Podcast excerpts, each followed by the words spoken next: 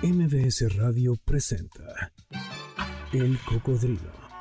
Experiencias históricas, callejeras, urbanas y sonoras por la ciudad con Sergio Almazán. Súbete en El Cocodrilo. Aquí arrancamos. Son las 4 de la tarde con un minuto en el reloj de la Torre Latinoamericana. Hoy es sábado 18, no es cierto, hoy es sábado 20 de enero, ya mi querida Janine, ya se nos está yendo este primer mes y junto con ello, pues probablemente también los primeros deseos conjurados en ese fin de año. Bueno, pues bienvenidos, bienvenides y bienvenidas a este espacio radiofónico en la emisión 590 del Cocodrilo. Soy Sergio Almazán. La frecuencia ustedes la conocen, MBS 102.5. Y bueno, pues la tarde de hoy estamos escuchando a la limeña Victoria Santa Cruz, quien fuera además una de las defensoras de los derechos humanos y la cultura afroperuana. Aquí la escuchamos con ese tema, Me gritaron negra, porque este próximo 24 de enero se conmemora el Día Mundial de la Cultura Africana y los Afrodescendientes. Y así comenzamos este programa, pues estos serán parte de los ritmos que suenen la tarde de hoy aquí en el Cocodrilo. Y también los quiero invitar a que ya se unan a nuestras redes sociales, ese Almazán 71, el Cocodrilo MBS, así me encuentran en Twitter y en Instagram como el Cocodrilo MBS, igual que en Facebook.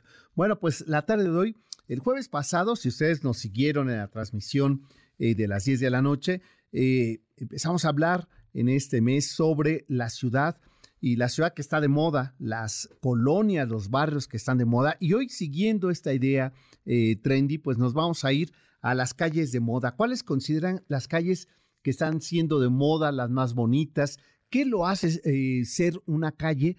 ¿Qué aspectos tiene? ¿Qué requisitos cumple?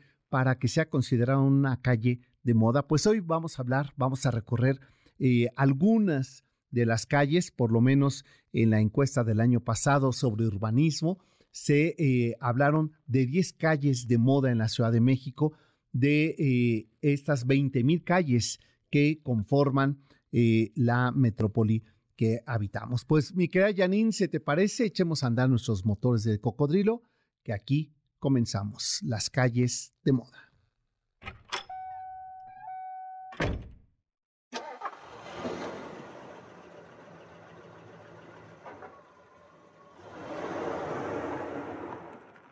La Ciudad de México, esta que nunca duerme, que siempre se levanta ante las adversidades, fue elegida como un destino imperdible de entre las mejores del mundo por miles de votantes en la encuesta de Time Out eh, Index 2022. Sabemos que esta ciudad puede expulsar o provocar adicción a sus calles.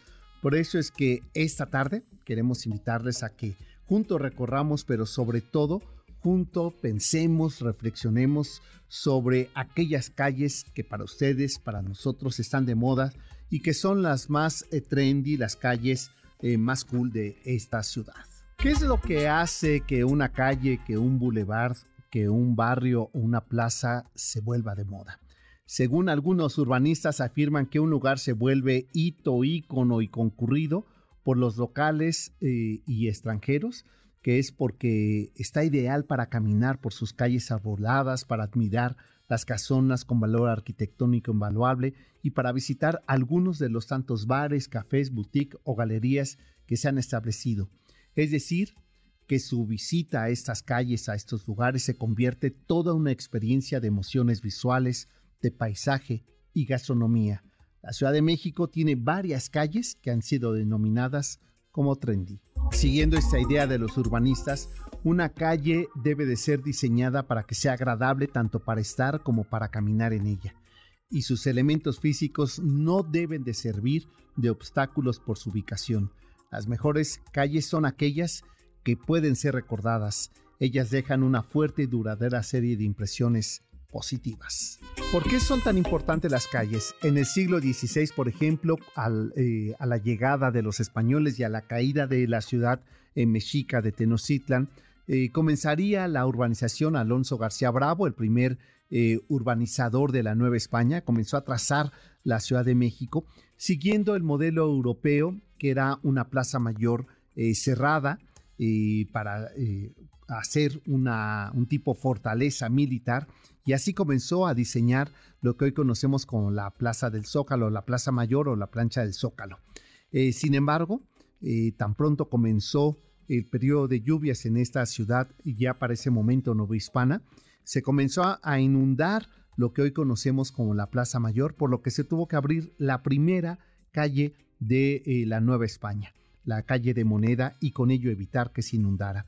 Pues ese es uno de los principios y de las funciones de las calles, servir para la sociedad. Eh, la calle eh, es tanto útil cuando tiene buenos servicios como para actividades sociales, como un área residencial que utiliza sectores para una circulación pública, así como para la recreación. Pero no sucede lo mismo en zonas que tienen áreas comerciales, industriales y culturales, donde la calle puede ser un sendero para ir de un lado a otro. Algunos autores han clasificado las calles como monomodales o plurimodales, es decir, en ese primer tipo de monomodal, es decir, las calles como el único modo de transporte, calles peatonales, calles motorizadas. La segunda forma de entender una calle plurimodal es con eh, varios modos de transporte, combinando el paso peatonal y el vehicular asignado a espacios para diversas funciones. Ejemplo de estas calles eh, monomodales podría ser la calle de Madero, donde solamente es una calle de tránsito peatonal.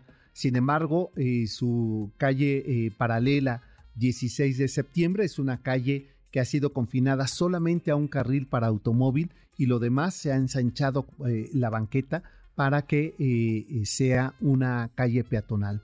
Eh, otras, las que son eh, de uso múltiple, podría eh, pensarse en 20 de noviembre, donde están los carriles centrales para automóvil, después un carril de bicicleta, de bicicleta o este, unimotor, y otro más que son los parques verticales o de bolsillo.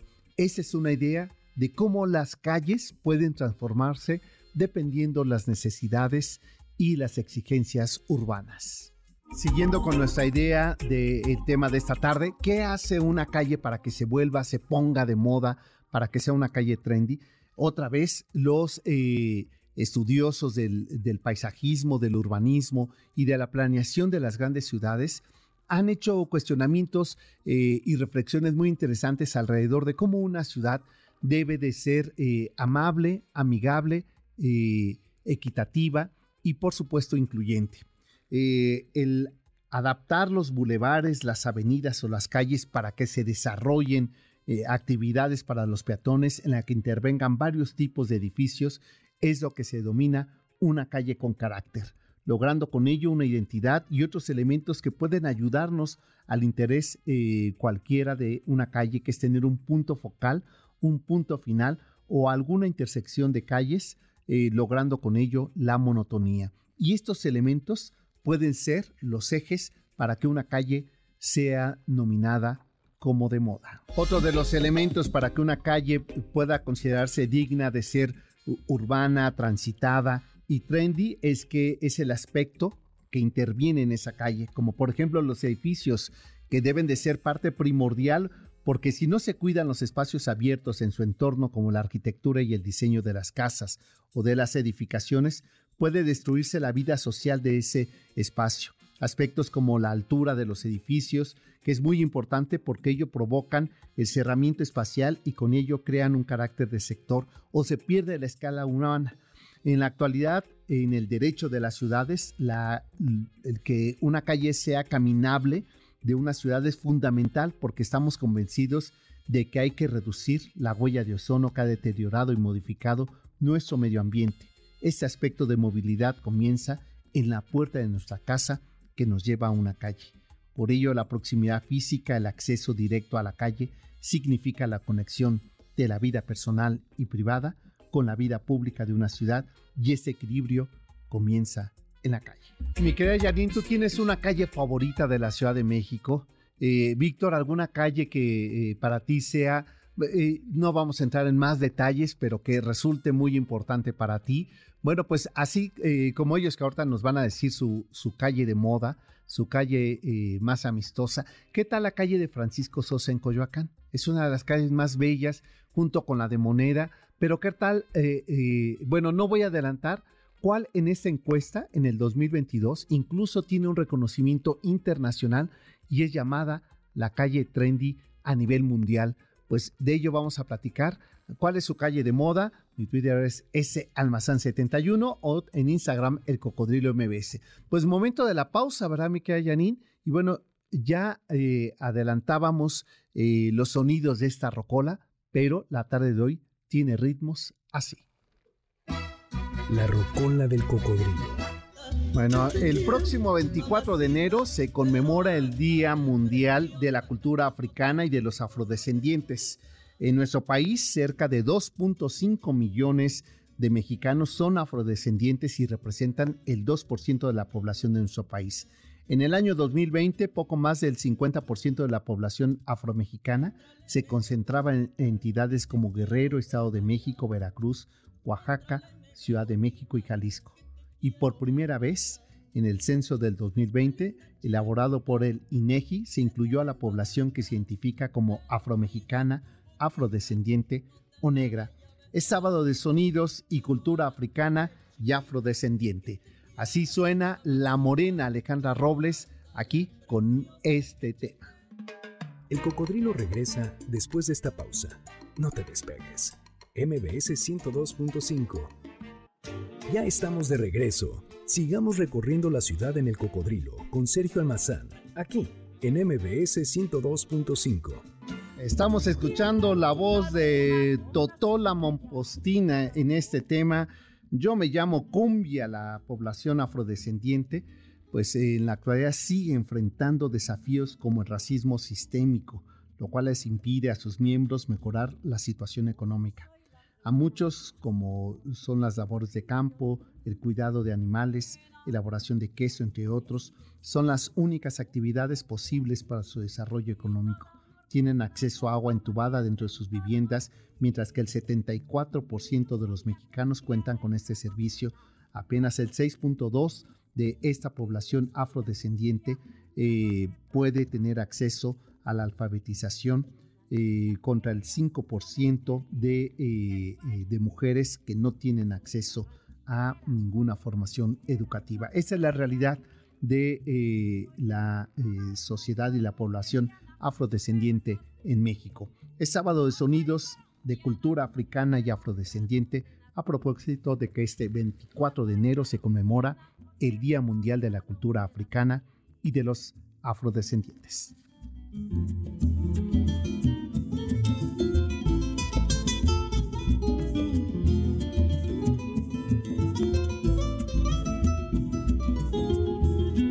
No hay plazo que no se cumpla. El día de mañana arrancan los recorridos del cocodrilo a pie. Nos vamos a ir en mañana 21 de enero.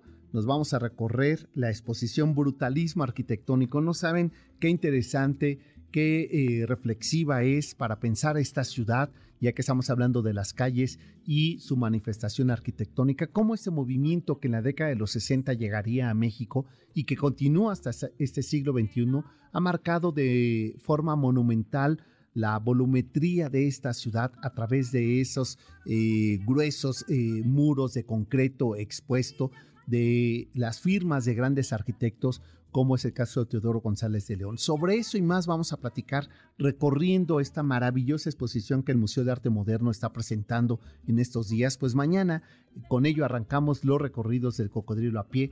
A las 10 de la mañana el punto de, reunión es afuera del Museo de Arte Moderno en Reforma y Gandhi, ahí en el bosque de Chapultepec.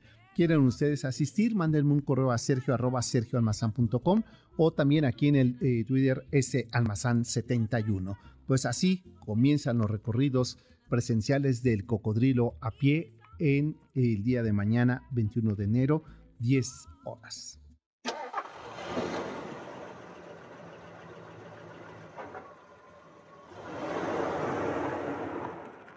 Uy, a este buen ritmo nos vamos a ir hasta el sur de la Ciudad de México, donde vamos a hablar de una de las eh, calles eh, que están más de moda y que lleva, eh, eh, es la que junto con la calle de Madero, la que aparece más veces repetida en la lista cuando se le pregunta a la gente cuál es su calle favorita de la Ciudad de México y responde lo siguiente.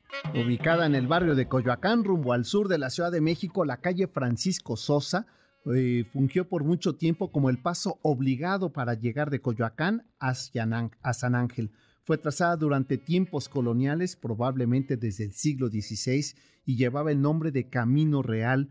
Eh, desde entonces también ha sido llamada Calle Real de Santa Catarina y Avenida Benito Juárez. Sin embargo, no fue sino hasta los años 50 cuando recibió el nombre con el que lo conocemos hasta nuestros días, Francisco Sosa en honor a un destacado vecino que fue historiador diplomático mexicano y que habitó en la casa del número 38 de esta calle que hoy lleva su nombre, Francisco Sosa, en Coyoacán. Esta icónica, concurrida y emblemática eh, calle que eh, cruza entre Avenida Universidad y la Fuente de los Coyotes, eh, en Coyoacán se ubican importantes casonas coloniales, jardines, viviendas históricas y para recorrerla hay que, sugiero que se compren un heladito con helado en mano, con tenis cómodos, ya que hay muchas paradas para hacer en esta hermosa calle. Empecemos por el paseo. Nuestro recorrido comienza desde Avenida Universidad, sí, justo ahí donde está una pequeña iglesia eh, que por debajo pasa eh, lo que nos queda del río Magdalena, el único río abierto que desemboca ahí en los viveros de Coyoacán, pues esta calle de San Antonio de Panzacola, este monumento posee más de tres siglos de historia y una eh, interesante leyenda sobre su construcción. Se dice que una familia contrabandista pidió a San Antonio de Padua que los salvara de ser encarcelados por sus crímenes. Al concederle esta gracia, decidieron construirle esta capilla barroca. Y si comenzamos a caminar, eh, eh, a sumergirnos por la calle de Francisco Sosa, nos vamos a encontrar inmediato un maravilloso puente de estilo barroco, puente de Panzacola o de Altillo, cuya belleza ha sido inspirada para artistas y escritores de diversas épocas. El doctor Atl eh, fue a pintar eh, ahí esta forma bucólica, eh, todavía campestre, campirana del barrio de Coyoacán y esta calle que en ese entonces se llamaba Camino Real. Bajo sus cimientos está corriendo desde tiempos remotos el río Magdalena. El único río vivo que sobrevive toda la ciudad. Desde este punto se puede observar una profunda hilera de casonas antiguas engalanadas con la sombra de árboles y con el encanto de sus coloridas fachadas. Entre ellas destaca la ex casa de uno de los cronistas más importantes de México del siglo XX, Salvador Novo, incluso a la esquina de Francisco Sosa, y donde está la, pues ya prácticamente la pura barda perimetral de lo que fuera la casa, esa calle se llama Salvador Novo, un recinto de amplias dimensiones donde habitó este afamado cronista mexicano durante 33 años. Aunque el lugar fue derribado, todavía se conserva en la fachada la placa donde indica el nombre de este maravilloso escritor. Y bueno, y justo enfrente de esta casa de Salvador Novo está otro eh, pintoresco edificio colonial del siglo XVIII la Casa Alvarado, que actualmente alberga la Fonoteca Nacional, además de resguardar importantes testimonios de nuestra historia sonora, este recinto fue biblioteca, sede de la Enciclopedia de México y el hogar del último de las moradas del Premio Nobel de Literatura Octavio Paz hasta sus últimos días. Muy cerca de ahí también eh, se encuentra la famada Casa del Sol, donde Venustiano Carranza redactó el proyecto de la Constitución de 1917 y también existe la creencia de que en este mismo recinto habitó el ingeniero y ambientalista Miguel Ángel de Quevedo, que se extendía desde ahí, desde esa casa hasta los viveros de Coyacán, su residencia, y decidió donar eh, los predios de esos viveros para hacer un pulmón al sur de la Ciudad de México, un pulmón de vegetación.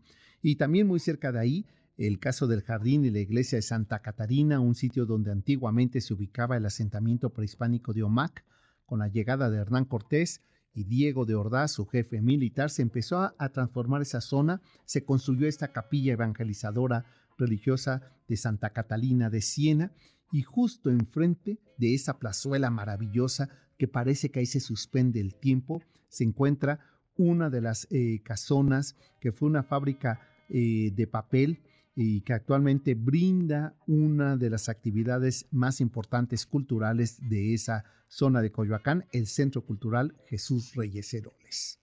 Entre los frondosos edificios, eh, eh, árboles y agüehuetes, uno puede caminar por las casonas de época eh, colonial en esta calle de Francisco Sosa y darse cuenta cómo la memoria histórica, arquitectónica, urbanística de esta zona se conserva hasta nuestros días como prueba irrefutable de esa época colonial, pero también de esa vida campirana hacia el sur de la Ciudad de México que es Coyoacán.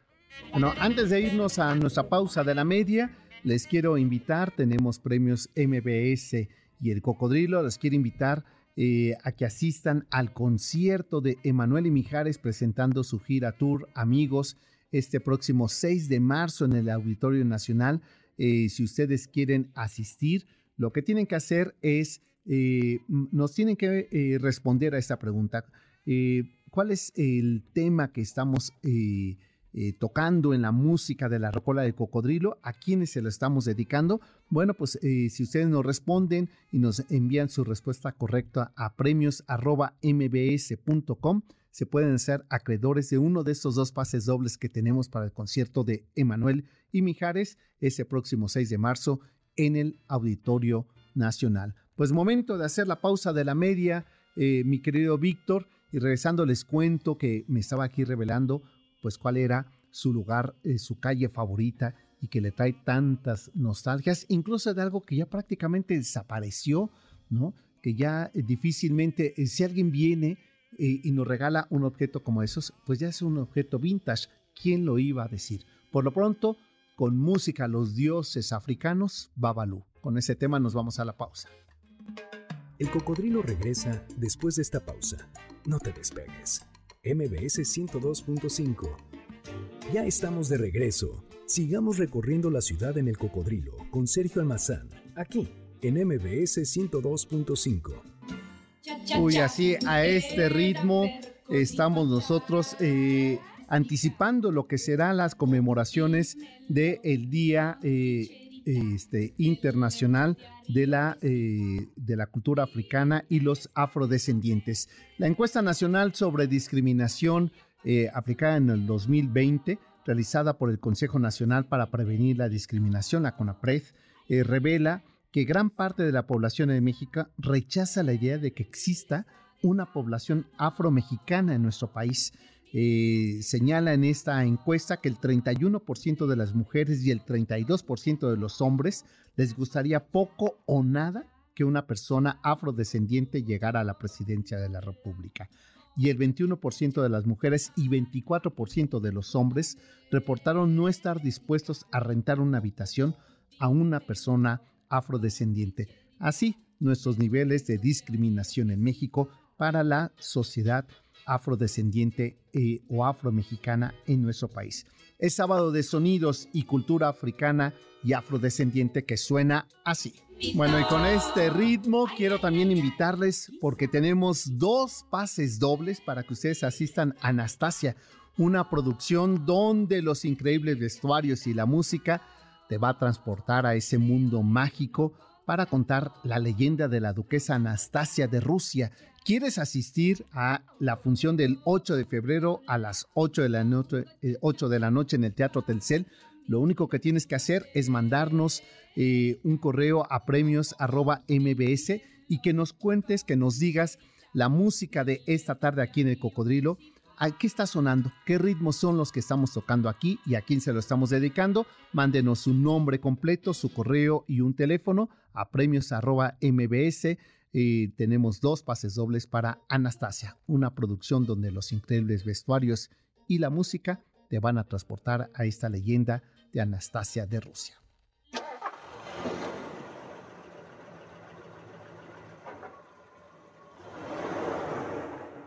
Y bueno, siguiendo este recorrido de las calles eh, de moda, las calles trendy en la Ciudad de México, pues esta calle prácticamente fue la primera que, eh, que se votó eh, en preferencias de, eh, por su ubicación, por la oferta cultural, gastronómica eh, y social que ofrece, pero sobre todo también por sus edificios. ¿De qué calle estamos hablando? Aquí su historia. Bueno, nos decía Víctor que esta es su calle favorita de la Ciudad de México, porque además le recuerda su, su temprana juventud.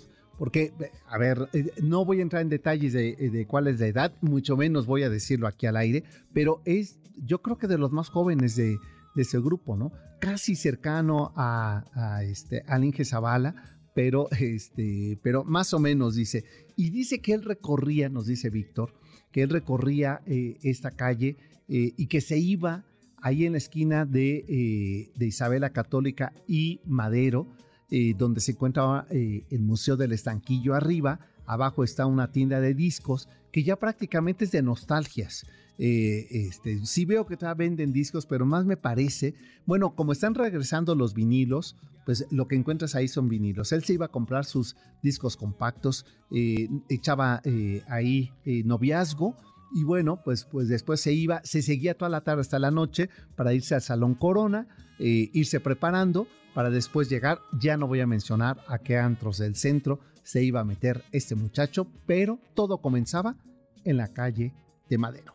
Bueno, según eh, las cifras, este llamado corredor eh, urbano de la, eh, de la Ciudad de México, la calle de Francisco y Madero, que comienza en la avenida Eje Central y, termina en la Plaza de la Constitución, es uno de los lugares más transitados. Al día recibe cerca de un millón y medio de personas, de transeúntes que van y vienen por esta calle. Se trata además de la calle más cara para el alquiler de comercio debido justamente a su enorme eh, este, visita de todos los días. Literalmente parte de la plancha del Zócalo de la Ciudad de México para terminar ahí donde comienza la Avenida Juárez.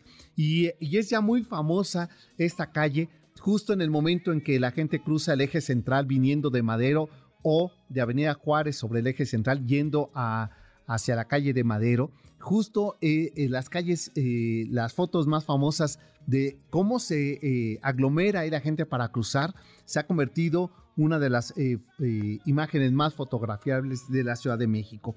Con seis cuadras de longitud, aquí encontrarás de todo, restaurantes, bebida, tiendas de ropa, joyerías, librerías, museos, galerías, tiendas de discos como la que mencionábamos, y hasta una frutería gourmet, porque la gentrificación también ha llegado a la calle de Madero. Y bueno, cuando uno está en el eje central y va a ingresar a la plancha del Zócalo y lo hace por la calle de Madero, eh, dos edificios nos reciben.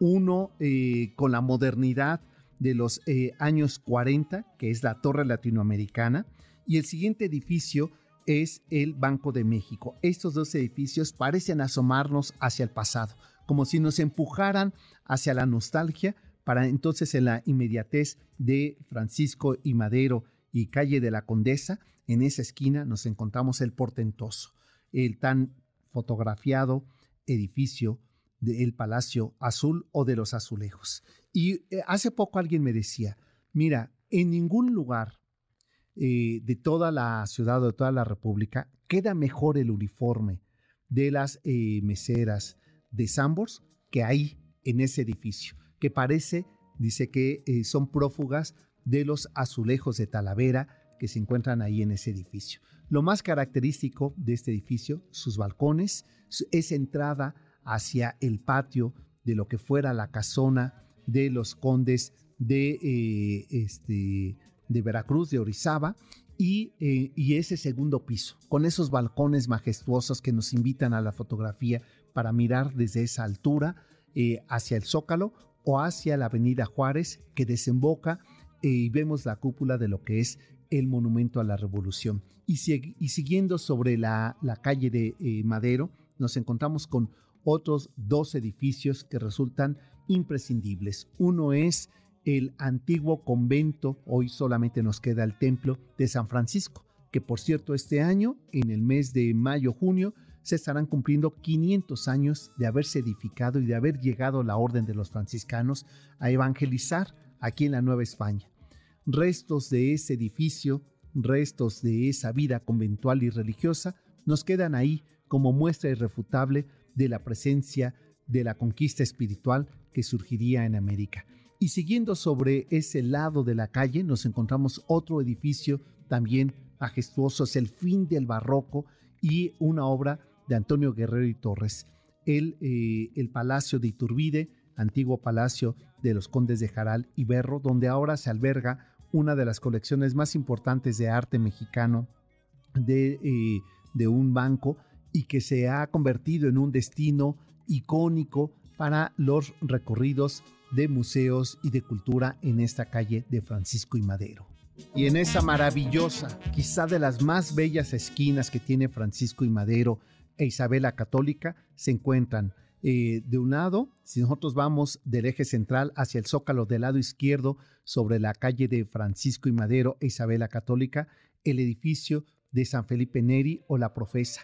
Esta imagen religiosa de la vida barroca de México se encuentra ahí, destinada en esos eh, eh, campanarios, en esas torres que remata con ese campanario y esa doble fachada de estilo barroco exagerado o florido eh, que originalmente fuera el destino de la casa y, eh, y, colegio de los jesuitas y en su expulsión en 1767 fue asignado a los franciscanos. Al interior se conserva la pinacoteca virreinal eh, y obras también de la intervención que haría Manuel Tolsá al altar principal de estilo neoclásico. Y después enfrente de este edificio se encuentra otro más ya de iniciado el siglo XX de eh, Miguel Ángel de Quevedo, que es el edificio que fuera una de las joyerías más importantes en la época porfiriana, que es el edificio La Esmeralda. Y enfrente, pues el edificio eh, gemelo, rematado en estilo neoclásico, eh, perdón,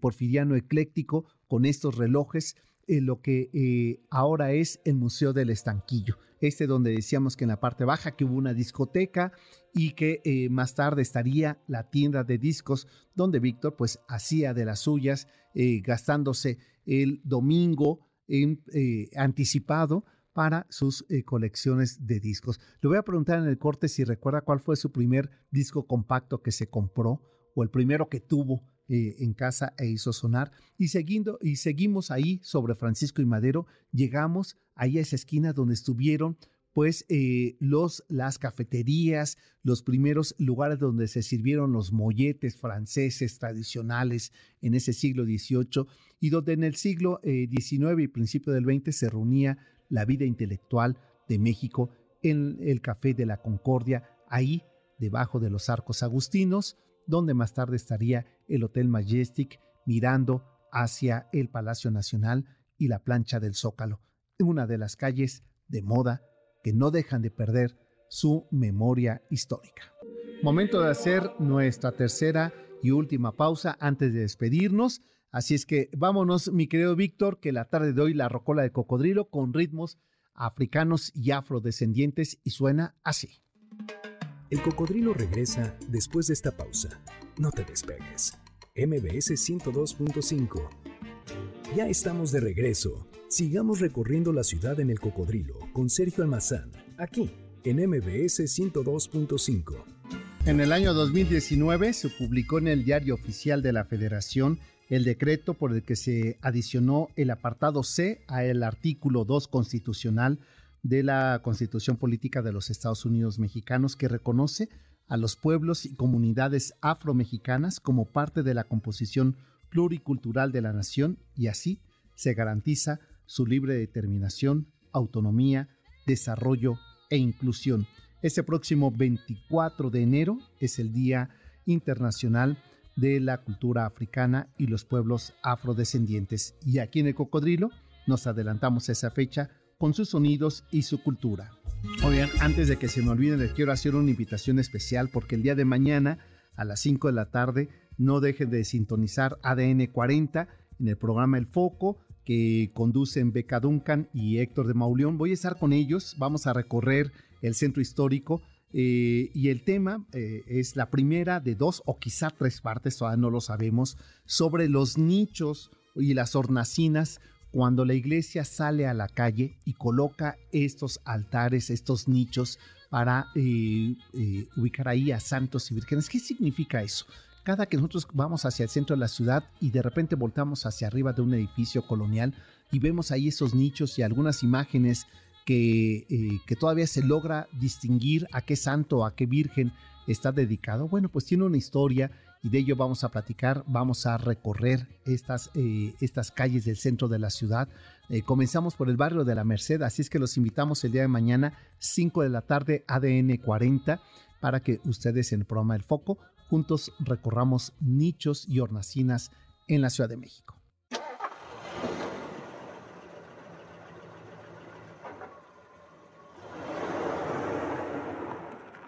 Les decía al inicio del programa que en la lista que se hizo sobre cuáles eran eh, las calles eh, trendy a nivel mundial, salió una que fue denominada en el año 2023, es decir, a mediados del año pasado, como la calle eh, más de moda en todo el mundo. ¿Quieren saber de quién se trata? ¿De qué calle se trata? Pues está en la Ciudad de México, está en el barrio de la Hipódromo Condesa y aquí su historia. Mira, Soledad, en la lista que tú nos enviaste ponías Reforma Mazarik, la calle de Regina, la calle de Juárez, e incluyes esta, que es la que se conoce como la calle más de moda en el mundo, la calle de Ámsterdam, construida sobre la línea elíptica de un antiguo hipódromo de la colonia Condesa. La avenida Ámsterdam es una calle circular que rodea el Parque México, la avenida México, y es un epicentro de la vida nocturna, de la vida gastronómica, el diseño y la moda de la Ciudad de México. Alrededor de este circuito de Ámsterdam, la arquitectura contemporánea rosa con los edificios Art Deco y neoclásicos de postal y casi todos los rincones atrae a sus clientes porque además esta forma elíptica que tiene tiene eh, glorietas que le permite irse ensanchando donde hay cafeterías o pizzerías, un bar agradable y bohemio. Cada mañana la calle se llena de mascotas y corredores. A medida que avanza el día, el aroma del pan recién horneado y el café da paso a la música que sale a la deriva de las viejas casas convertidas en bares, cuando cae la noche, siempre hay una fiesta a la cual asistir. Esta calle que originalmente se llamó Hipódromo, eh, así por la pista antigua del Hipódromo de la Condesa, fue propiedad del Jockey Club de México y a la fecha se le conoce como la Avenida Amsterdam. En 1902 dio inicio la construcción de la colonia Condesa y el 22 de julio de ese mismo año el Jockey Club adquirió un predio de 300.000 metros cuadrados y en 1908 la compañía bancaria de obras y bienes raíces, dueña de la colonia, cambió este predio por otro cercano debido a las modificaciones del trazo. Sin embargo, esa traza del Jockey Club eh, del hipódromo permitiría que, eh, eh, que, siguiera su vida de descanso de la sociedad este, porfiriana en los años 20 y no sería sino hasta 1921 donde se comienza a trazar la calle, se desmantela el antiguo Jockey Club, pero no se perdió la forma elíptica de esta calle que es considerada la de moda a nivel mundial, la avenida Amsterdam. Pues nosotros ya nos vamos, pero no me voy a ir sin antes invitarles a dos cosas. Una, el próximo 3 de febrero nos vamos a ir, Víctor, espero que ya tengas tus zapatos de charol, eh, tu vestido de domingo, porque el sábado 3 de febrero vamos a hacer una transmisión especial desde la Maraca, porque a las 9 de la noche estará la única internacional sonora de Arturo Ortiz. Así es que los esperamos porque ahí vamos a estar, vamos a bailar, vamos a transmitir desde ahí. Y por lo pronto tengo dos pases dobles para ustedes que quieran asistir a eh, presenciar la única internacional eh, sonora de Arturo Ortiz. La cita es el sábado 3 de febrero a las 9 de la noche en el Centro de Espectáculos La Maraca, pero pueden llegar ustedes desde las 4 de la tarde para que nos acompañen en nuestra transmisión especial. Mándenos un correo a premios.mbs.com y acompáñenos a esta transmisión especial y quédense después al concierto. Tengo dos pases dobles. Lo único que tienen que hacer es escribirnos a premios.mbs.com. Bueno, pues nos vamos. Se quedan. Ya está aquí todo el equipo del doctor Zagal eh, listos para este banqueta con, eh, este, eh, ¿qué me dices extravagantes? Ah, millonarios extravagantes. Yo no conozco ninguno que no lo sea. Es más, no conozco ni a millonarios, pero extravagantes muchos. Bueno, pues millonarios extravagantes es el tema de hoy del doctor Zagal. Quédense con él en un momento más. Estará aquí en esos mismos micrófonos y sigan con la programación de MBS 102.5. Nos encontramos el próximo jueves, 10 de la noche. Hasta entonces, pásenla bien. MBS Radio presentó El Cocodrilo. Experiencias históricas, callejeras, urbanas y sonoras por la ciudad. Súbete en el cocodrilo. Nos escuchamos el próximo sábado aquí, en MBS 102.5.